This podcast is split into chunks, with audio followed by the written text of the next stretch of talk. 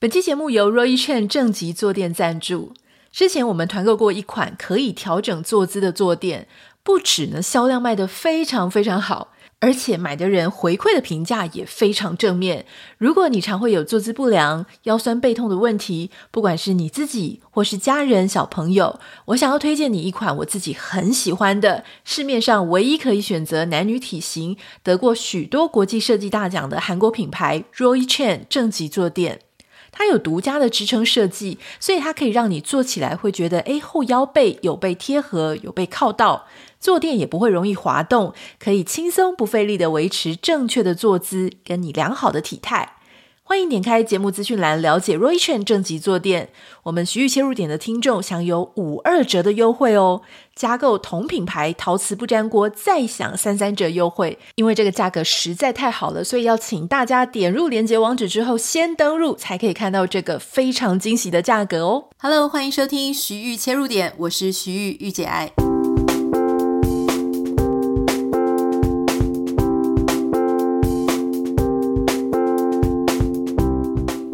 欢迎收听今天的节目。今天非常开心，要跟大家分享一个好消息哦，就是我们家的先生工程师呢，他利用工作之余的时间进修加州防重执照考试。那今天一大早，呃，大概六点多的时候就起床哈，那七点就出发去考试。那考了三个小时之后回来，他跟我讲说，嗯。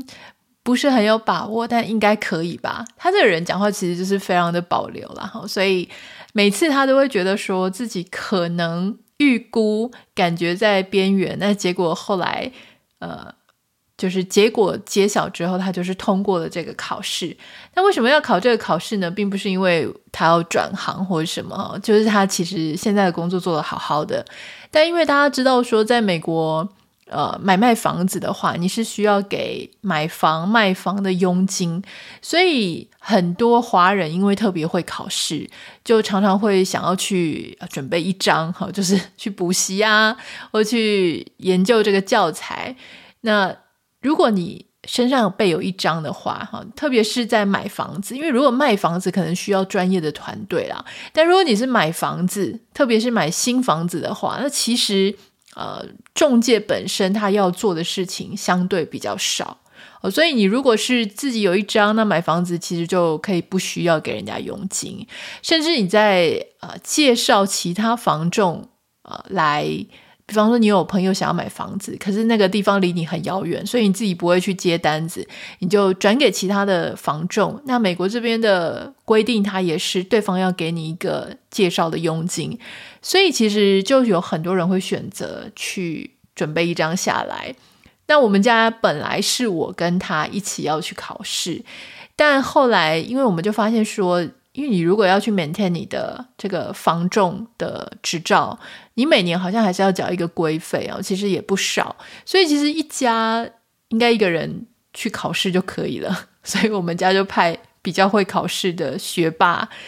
呃，他去考试这样，所以我看他也是很认真的在在念啦。虽然不是时间拉得很久，因为毕竟他还是要呃，就是有上班呐，上班非常的忙碌，所以他就是利用课后的时间，大概我猜前前后后加起来大概两个礼拜的时间哈。但是因为他是金头脑，他很会考试，所以。就通过了。我们有机会再邀请他来，如果大家有兴趣的话，我们再邀请他来聊说这个考试的一个过程是怎么样。不过今天想要跟大家分享的一个事情是哦，昨天我们在讨论张兆志跟他的啊、现在要讲前妻了哈，就跟允乐离婚的事情，是因为他们对于生小孩的态度、意见上面有不同。那昨天我们那一集结束之后呢，我就收到很多。网友、听众的来信啊，跟我分享他们自己的想法跟心情，我觉得非常的惊艳。因为每一个人他跟我分享的故事，其实都是他的人生的累积、人生的血泪。那很意外的事情是呢，所有的人都跟我一样哦，就大家就是觉得说有也好，没有也好。虽然他们都有小孩，但是他们的态度就是有有有的幸福。但没有的话，其实没有也没什么关系。好，他们不约而同的都讲到这件事情。我想要分享给各位听哦，就是因为每一个家都有每一个家独特的故事。那虽然我们从外人的眼光听起来像是一个故事，但事实上那是人家的人生。好，那每一个家庭他都会活出一个属于自己家底里的一个故事。那这个故事可能跟其他人有一些雷同，可能有时候会启发其他人。啊，他怎么去想这件事情，或怎么样去更加的勇敢面对他现在正在面对的事？所以我觉得很多故事，它其实是可以给予众人更多的力量。其中有一位哈，我先分享这位，这位是男生，他是一个爸爸。那之前他在台北工作，他为什么会想要？呃，写信给我，原因是因为啊，我觉得很有趣。就是几年前，我曾经跟呃 George，就是乔治先生，我们在一个直播的时候，我们这位网友他就在那个直播的环境工作啊。那虽然他后来就调离开台北，就没有在这边了。不过他说我们的节目他是从第一集一直听到现在，所以我真的非常感动，也非常谢谢他。其实他从来都没有私讯给我过，虽然他听了五百多集啊，但是可能因为这一集讲到乔治先生，他就特别写讯息给我。他说他对于呃这两位也是一样，就是他也觉得他们是很成熟的，因为他常常私下之前会私下见面嘛。那所以他听到我们这样讲了，他觉得很有所感。那他也跟我分享他自己家里的情形哦。他说他是两个小孩的爸爸，那其中有一个小孩子是属于比较高敏感的孩子，好，比较黏妈妈，所以他其实夫妻两个很辛苦。他说他常常跟朋友说，生小孩就是生活遭逢巨变。我们以前常常在用这个“生活遭逢巨变”在讲的是一些晴天霹雳的事情啊，或是很不好。但事实上，如果我们来看这个字，表面上字面上的意思就是遭逢巨变，就是有非常大、铺天盖地的呃转变。其实我觉得这个词是下的蛮好的哈。他说，呃，他包办了九成的家务哈，因为他们那个比较高敏感的孩子呢，会黏着妈妈嘛，那妈妈就其实非常的分身乏术，没有办法再去做太多的家务，所以呢，他也就包办。第二个孩子的育儿任务，那只有每天哄小孩十点睡着之后，再自己爬起来做家务的同时，才能够有一点点的 me time。连运动都得要午夜之后，事情全部做完，才能够挤出一点点时间啊。他说，当然有很多亲子育儿的 KOL 呢，都在骂另外一半取得流量啊，因为下面有很多很多一起取暖的粉丝，所以可见就是有很多的家庭啊，其实。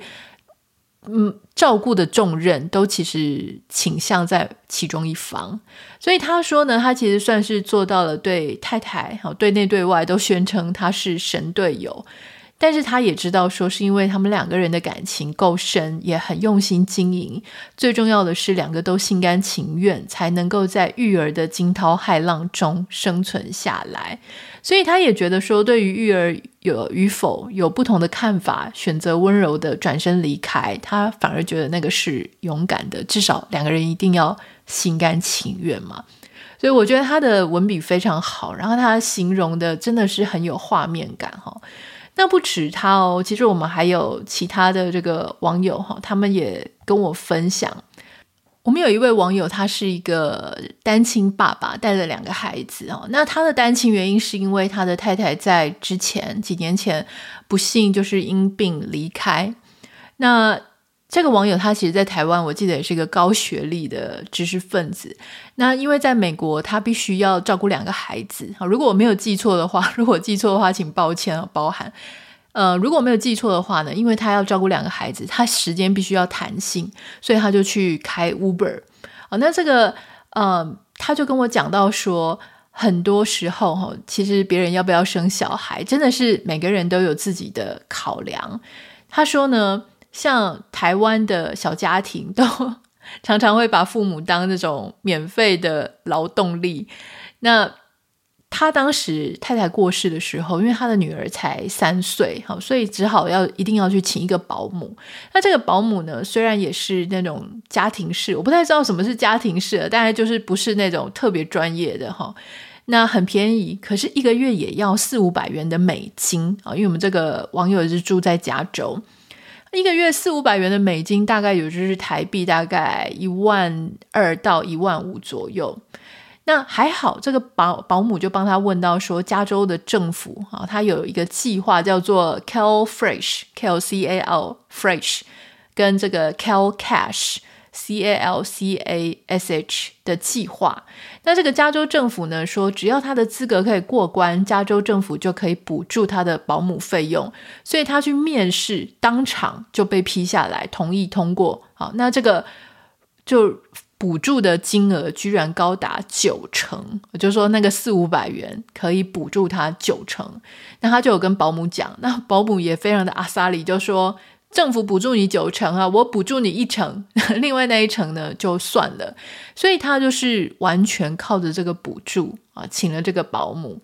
他说当时呢，呃，因为疫情的关系，所以很多人都失业了。反而因为他有这个补助，他保姆的薪水也是变得相对比较稳定，因为政府不会欠这个钱嘛。啊，那所以其实很多人他在养小孩的时候呢。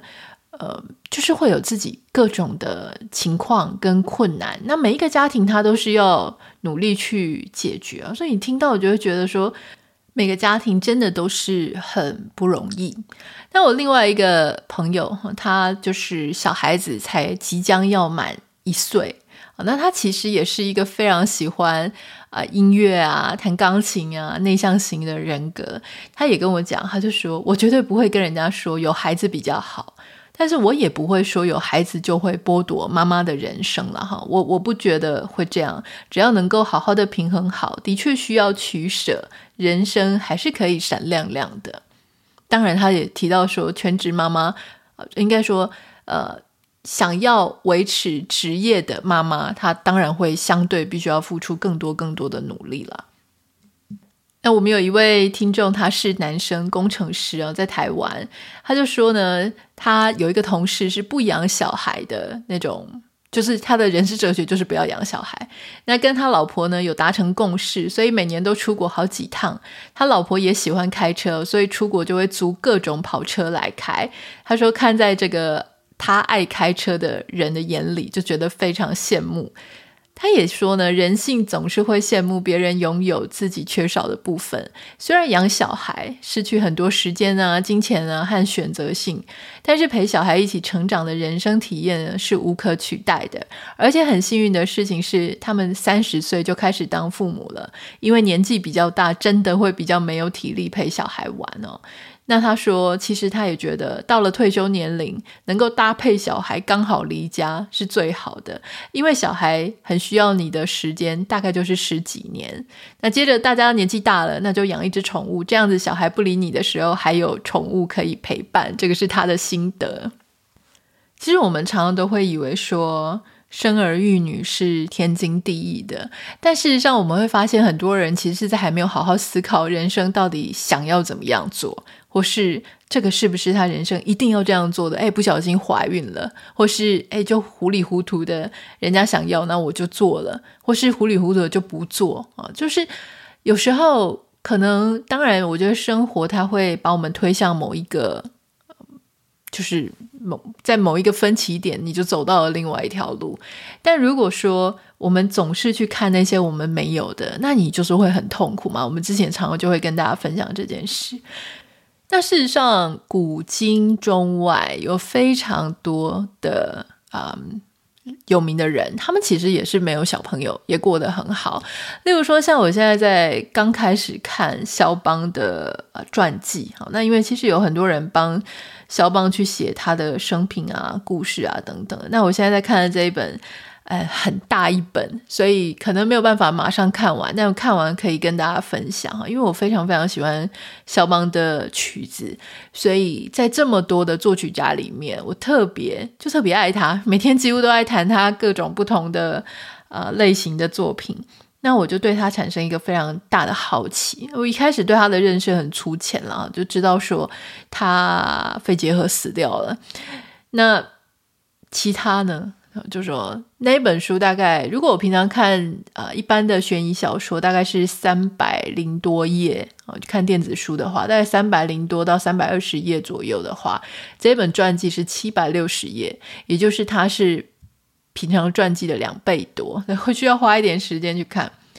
那我就看到说，呃，其实他也是没有小朋友嘛。那有很多很多的人，其实也都是没有小孩。他们没有小孩，他们那些时间跟那些精力，他就被他挪去做其他事情。例如说，像小邦，他就谱曲子。他三十八岁过世的，那他就把他人生大部分的时间都拿去贡献给他的创作。那有很多艺术家确实也是这样哈。那像有很多呃艺术家，他们其实是不断的在世界各地巡演。像我记得那个玛莎阿格里奇，就是一个非常知名的钢琴家，一个女性，她也是说她的职业不容许她有一个非常正常一般人的那种婚姻或家庭啊，但是她的另外一半就是音乐。所以我想，有时候我们说有我们所爱的人，不管这个人是另外一半啊，还是孩子啊，还是家庭啊，哈，他能够激发我们的灵感，让我们更加想要努力奋发向上。但同时，如果没有这些元素的话，我们至少也可以为了我们自己，能够让我们自己绽放，然后看看我们在这个有限的今生里面想要做什么，想要发挥什么样的光芒。那讲到头来呢，其实两个人的婚姻啊，我觉得还是要彼此都互相尊重对方的想法。诶，说到这个，就是台湾今天是十二月二十八号哈，那其实是我跟工程师，我跟我先生我们的结婚第四周年，呃，纪念日。其实我们啊，在结婚周年的时候都。没有特别一定要花费非常多的钱去过，但今年我们有挑了一个呃，在这边很厉害的日本料理餐厅，就是我前阵子有去跟朋友一起吃，那我先生看到就说 啊，怎么？这么厉害的日本料理没有带我去吃，然后他就是一个非常喜欢吃日本料理的人啊，所以我们就会去吃一下这个无菜单料理。但是呢，从去年开始，我就有在做一个小小的仪式感，就是我会做一些克制化的东西。去年如果大家有 follow 我的 Instagram 的话呢，就是我们有做了两个马克杯，那是我自己设计图案。啊，设计上面的文字，然后在下面小小写一个三周年纪念。那今年我们也做了一个烤盘，这个烤盘上面也有一个纪念的英文字嘛，哈。呃，我会在这个 Instagram 或是脸书上面再跟大家分享。那大家因为明天才是美国的十二月二十八号，所以我们的庆祝会是明天。那所以贴文可能也会在明天，欢迎大家可以锁定。来看一下我们小小的仪式感，这些东西都很便宜，都不是很贵。好，所以大家如果听到说啊，结婚纪念日礼物，心里就会幻想说是不是一些非常高大上啊、很贵的东西？但事实上，我觉得那个东西缴出去给厂商，好像也不是很很，我觉得没什么意思嘛。因为结婚纪念日是你们两个之间的事情，所以不管那个金钱，金钱不重要，重要的是那个呃。意义跟是不是每一年可以这样持续变成一个你们家里的一个小传统，我觉得这个是非常重要的，它会让你三百六十五天的其中一天变得非常不一样，然后充满了很开心为他庆祝的感觉。好，那之后再跟大家分享我们的呃四周年纪念。如果有任何想要跟我分享的，欢迎可以私讯到我的 Instagram 账号 Anita 点 Writer N I T A 点 W I T I。那欢迎你可以跟我分享你是怎么样度过每一年的结婚纪念日。你们是不是有一些自己属于自己家庭的传统啊，或是一些仪式感的事情啊，或者说你特别喜欢或者特别不喜欢的结婚纪念日是什么样的活动呢？欢迎跟我分享。我们明天见，拜拜。